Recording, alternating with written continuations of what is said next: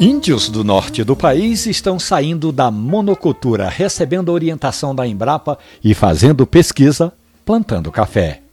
Os povos Tupari e Aruá, que vivem em Rondônia, bem ali na divisa com o Acre, estão iniciando a produção de café robusta, que é um tipo de grão bastante utilizado no preparo de blends, misturas de cafés encontradas pelo mundo afora.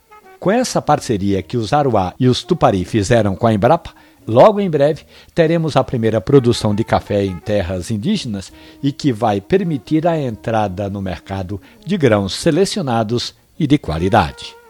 No nosso perfil lá no Instagram tem um link para essa pesquisa e várias outras histórias do mundo do café. Anote aí: instagram.com/café conversa.